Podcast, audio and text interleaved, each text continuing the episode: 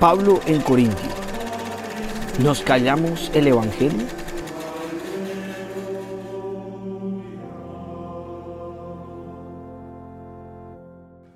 En este capítulo hablamos sobre la predicación, el marxismo, la infiltración del mal y muchas cosas más. Acompáñanos a vivir la palabra de Dios. Hola, hoy estamos con Juliana Villegas, Antonio Torres, María Paula Gallegos.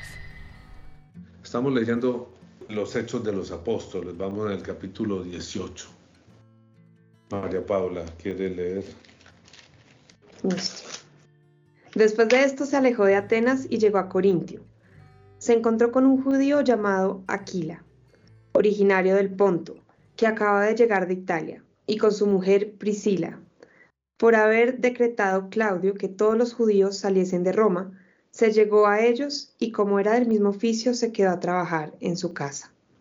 El oficio de ellos era fabricar tiendas. Todos los sábados discutía en la sinagoga y se esforzaba por convencer a judíos y griegos. Cuando llegaron de Macedonia, Silas y Timoteo, Pablo se dedicó enteramente a la palabra, dando testimonio ante los judíos de que el Cristo era Jesús. Como ellos se oponían y blasfemaban, sacudió sus vestidos y les dijo, Su sangre recaiga sobre su cabeza. Yo soy inocente y desde ahora me voy a los gentiles. Ok, lleguemos hasta ahí, después seguimos leyendo. Ese es el capítulo, el versículo sexto. Mm, Pablo en Corinto. Ahí hay una cosa muy interesante para mí y es que Pablo trabajaba. Pablo trabajaba con sus manos. Él afirma en otra parte, no recuerdo dónde, que él tendría derecho a vivir del Evangelio, pero que nunca vivió el Evangelio. Nunca fue carga para nadie. Siempre vivió de su trabajo. Nunca pidió plata. Pablo nunca pidió plata.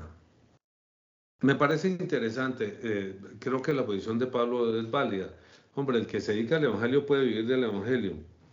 Oigan, nosotros nos dedicamos al Evangelio, pero hemos preferido hacer como Pablo, nosotros no pedimos plata. Y creo que esto lo monetizan, Paula me ha, explicado y yo no entiendo muy bien cómo es que lo monetizan y cuándo. Hay que tener muchísimos suscriptores. No, nosotros no buscamos los suscriptores por, por conseguir dinero. Nosotros, como Pablo, tenemos un oficio. Pablo hacía tiendas. Nuestro oficio de alguna manera es similar al de Pablo. Hacemos edificios, hacemos apartamentos, hacemos casas, hacemos oficinas. De eso vivimos, pero nos dedicamos al Evangelio. Esto es nuestro objetivo, nuestra meta de verdad. Lo demás es para conseguir el dinero que utilizamos en vivir y en servir porque a eso nos dedicamos. Eso es una claridad que me parece importante. Este es el sueño de uno, ¿no? Siempre fue el sueño mío poderme dedicar por entero la predicación de la palabra, testificando de que Jesús es el Cristo. Ese era mi sueño desde que, desde que conocí al Señor, cuando tenía 23 años y me iba a retirar de la universidad para dedicarme a la predicación en, un grupo protestante. En la iglesia eso es muy difícil. Eh, y mi papá me convenció de que, de que, de que terminara la carrera y después sí podía hacer lo que quisiera. Y bueno, yo le hice caso y cuando terminó la carrera, él se murió. Quedaron tres hermanos pequeños y me tocó seguir trabajando, me tocó dedicarme a trabajar. Y nunca pude dedicarme por entero a la predicación. Hoy en día es lo que buscamos. Hoy en día es lo que anhelamos. Hoy en día nos dedicamos a esto. Lo hacemos fundamentalmente a través del canal de YouTube. Este canal que ustedes están viendo. Es de gente dedicada al Evangelio. Así tengamos oficios. Como San Pablo tenemos un oficio, pero nos dedicamos a la palabra de Dios. Sigamos leyendo, Palita. Pero hay una cosa ahí en la última frase que él dice que, que dice, eh, cuando ellos, él decía, eh, cuando ellos se oponían y blasfemaban, sacudió sus vestidos y les dijo, su sangre recaiga sobre su cabeza, yo soy inocente y desde ahora me voy a los gentiles. no sé, como que me, me acuerdo un poco a, esa, a ese versículo que dice que cuando en una casa no te quieren recibir, simplemente pues que te vayas, ¿no? Porque tú ya cumpliste con ir a, llevar el mensaje. No le dice el Señor a los apóstoles cuando los manda a predicar. Si en algún sitio no lo reciben, sacuda el polvo de esa ciudad de sus pies y váyanse a la siguiente ciudad. Eso mismo hace San Pablo, pero eh, en este caso, San Pablo lo hace de una manera radical. No está hablando de una ciudad ya, a él le ha tocado eso, lo sacan de ciudad en ciudad, lo sacan de ciudad en ciudad, eh, lo, azotan, de todas, todas clases de males le han hecho. Mm, en este caso lo que dice es, eh, es, radical en el sentido de que le da la espalda a los judíos. Yo me dedico a los gentiles. Los otros apóstoles sigan predicándole a los judíos, que eso está muy difícil si hay algo difícil hoy en día es predicarle a un judío. Sigue siendo. Es muy complejo. Es muy complejo. Son muy pocas las conversiones que se ven desde el judaísmo al, cristianismo. Parece que desde entonces vuestra sangre sea sobre vuestra cabeza. ¿Qué quiere decir eso, Juliana? Eh, digamos que es que hay una responsabilidad uno tiene la responsabilidad de anunciar y llevar la noticia. Y si uno no la lleva, uno va a responder por aquellos a quienes uno tenía que llevársela. Eso es una referencia al, creo que es Ezequiel 3. Eh, sí, creo que es Ezequiel 3. Ezequiel 3, si quieres lo leemos, porque esta referencia va directa allá, a ese pasaje en que el Señor advierte de la responsabilidad de llevar el Evangelio y de anunciar. Si Él le dice a una persona, dígale a aquel otro que está obrando mal, uno tiene que decírselo. Sigue, Juliana. Dice, esto es Ezequiel 3:18. Cuando yo diga al malvado, vas a morir, y tú no le das la alarma, si no le hablas para advertir al malvado que abandone su mala conducta y viva, él, el malvado, morirá por su culpa pero de su sangre te pediré cuentas a ti. Pero si tú adviertes al malvado y él no se aparta de su maldad y de su mala conducta, él morirá por su culpa, pero tú habrás salvado tu vida. Ok, la referencia es clara y directa. San Pablo les dice, si ustedes se pierden no es responsabilidad mía. Eh, eh, esta sangre no la va a pagar yo. ¿Quién sabe cómo habrá que pagar esa sangre? que es la misma de, Jonás, del profeta Jonás, la misma de la historia esa del profeta Jonás, de que no quería ir a advertirle a los de Nínive, porque decía, no, es que ustedes los perdonan, yo quedo como un bobo, pero que es preferible que se conviertan y se salven, así usted quede como un bobo o qué. Uno está obligado a advertirle a los que están obrando mal. Un amigo mío de la época en que viví en el minuto de Dios, que hoy en día es sacerdote, y no digo su nombre. Cuando le decía yo, mire, háblele a esa persona del Señor, me dice, no, yo no me meto allá, pues, cada cual tiene su fuero, su fuero íntimo. ¿De qué está hablando? ¿De qué está hablando? Como que yo no voy a decirle a una persona que está obrando mal, siendo un amigo, un conocido o el que sea. Oiga, usted está obrando mal. No, él tiene su fuero íntimo, yo, yo no tengo ¿por qué, por qué ir a decirle a esa persona nada? Sí, y, recuerdo de esa persona una cosa curiosa, él fue capellán durante 10 años en la de los Andes. Fue capellán de los Andes y no le permitían poner un crucifijo. En los Andes no le permitían poner un crucifijo. Lo dejaban ser capellán, tenía su, oficina ahí, pero no podían tener un crucifijo.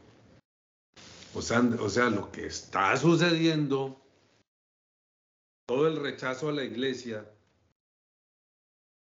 toda la radicalización contra la iglesia, todo lo de la identidad de género, todo lo del aborto, todo esto lo venían preparando desde hace años y de una forma especial en las universidades, Juliana.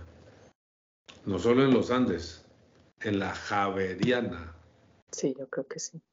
La pontificia, pontificia quiere decir del Papa, del pontífice, ¿no? A eso es la referencia. ¿Cierto? Sí, claro, que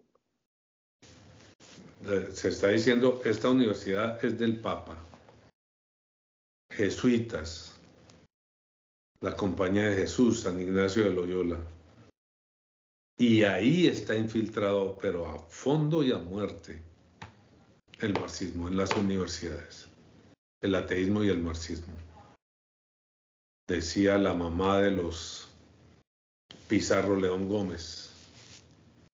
Eh, el uno fue comandante de- del M-19 y el otro tiene una historia pavorosa, porque el otro fue, el subcomandante de, otro grupo como una disidencia de las FARC, la guerrilla, que, que son famosos por una, la matanza de Tacuelló, de Tacuelló, porque ellos manejaban el grupo y empezaron, entraron como una paranoia de que se les había infiltrado el ejército.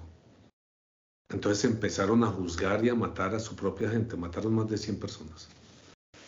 Son ciento y algo la matanza de Tacuello. Este señor, el, hermano de Carlos Pizarro León Gómez, Carlos Pizarro León Gómez lo mataron siendo candidato a la presidencia, después de que el, el M-19 entrega las armas. Este otro se convirtió en un sicario. Lo mataron, no se sabe bien quién, Parece que fue, algo del Estado. Lo mataron ahí en San Cristóbal, en Bogotá, en el norte. Lo cogieron un día y él gritaba y gritaba, me van a matar, me van a matar. Lo cogieron en una camioneta blanca y apareció muerto por ahí. La mamá, ellos estudiaban en la Javeriana, ambos, derecho.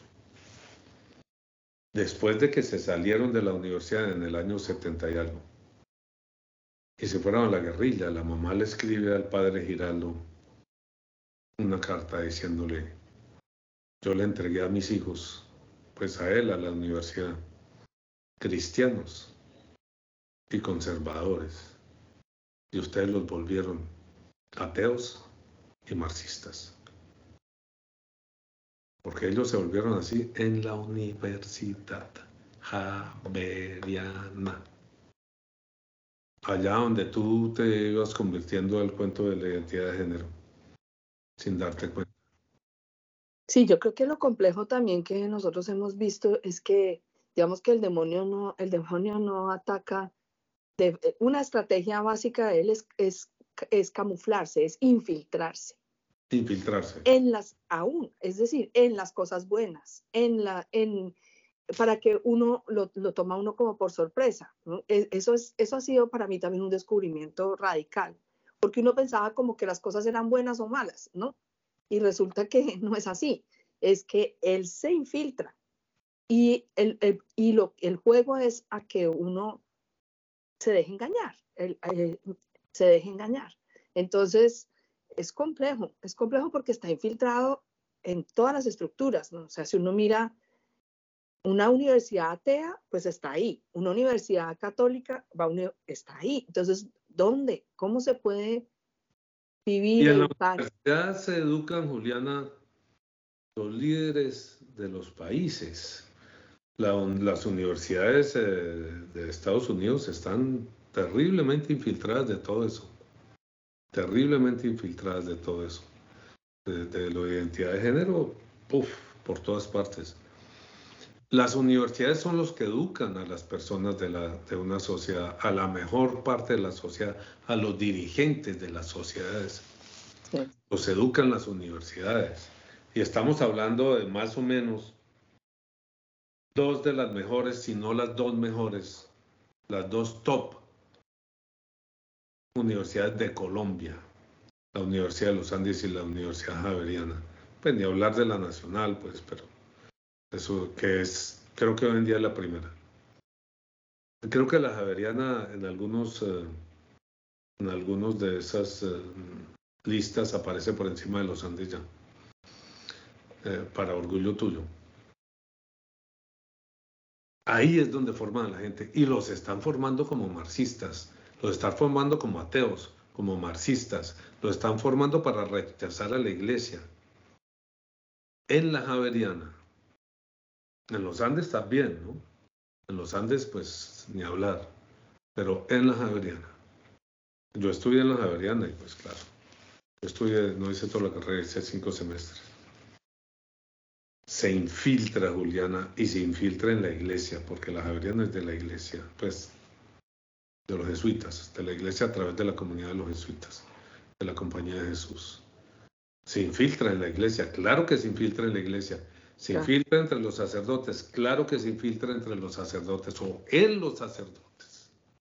En los sacerdotes. Esto es una verdad. Esto es levantando el velo.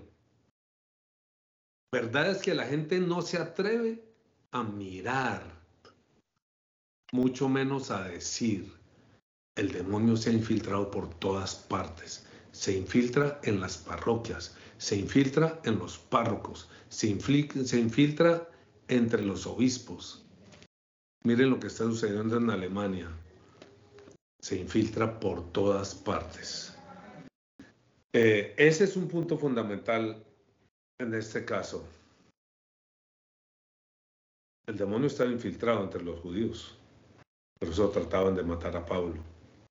Por eso lo rechazaban, obviamente, obviamente. El demonio está infiltrado en la iglesia. Oigan, entiéndanme, no estoy diciendo que la iglesia es del demonio, ¿no? Somos católicos, hemos regresado a la iglesia católica y vivimos como católicos y creemos en la iglesia católica y amamos a la iglesia católica. Y sabemos de la presencia plena de Jesucristo en los sacramentos, sea quien sea el sacerdote que los administre o los celebre. Aclaremos eso para que no haya como dudas ahí. El hecho de que nosotros veamos las cosas dentro de nuestra madre iglesia y las señalemos, las señalamos para bien, no para atacar a la iglesia. La iglesia lo atacan, la atacan los ateos, los marxistas, lo ataca la identidad de género, la atacan los abortistas, la ataca toda esta gente. Queman las iglesias, queman las puertas de la iglesia, etc. No, no ese no es el plan nuestro. El plan nuestro es levantar el velo para que se vea la verdad y viéndose la verdad podamos ser libres. libres. Conoceréis la verdad y la verdad os hará libres. Es en esa línea que levantamos el velo, pero levantamos no solo sobre el mundo, que hay que levantarlo, ¿Qué ocurre en las universidades, ¿Qué ocurre en Colombia, ¿Qué está pasando eh, me gustaría que dedicáramos un día un, un, video a analizar un poquito lo que está pasando en Colombia con el nuevo gobierno, porque la gente no se ha dado cuenta de que Petro es marxista y está trabajando dentro de un proceso marxista. Está llevando al país hacia el socialismo. La gente no se ha dado cuenta de que la siguiente etapa es el socialismo y el socialismo al comunismo. Pero nos tocaría analizar eso un día con más tiempo, que ahorita ya estamos terminando este video. Ok, mm, eh, a todos un abrazo, todas nuestras bendiciones, que el Señor los lleve por el camino de la eternidad y nos podamos encontrar en el cielo, que estamos aquí para caminar hacia el cielo, estamos aquí para aprender a llegar a la vida eterna para descubrir cómo se hace, cómo se hace para llegar a la vida eterna. ¿Cómo se hace para resucitar cuando muramos? En eso estamos. De eso se trata este programa y este canal. Palita, despida el asunto. Sí, gracias a todos nuevamente por este nuevo capítulo. Los invitamos a que se suscriban a nuestro canal, dejen sus comentarios, le den like si les gustó y que nos apoyen, nos sigan ayudando a compartir los videos que les gustan, dejándonos también sus, sus ideas para poder ayudarles a, generar contenido que sea de, de interés. Gracias. El Señor los bendiga a todos. En el nombre del Padre, del Hijo y del Espíritu Santo. Amén. Amén. Amén. Feliz día. Hola, si te gusta el video no te olvides de suscribirte. Toca la campanita, compártelo con tus amigos y dale like.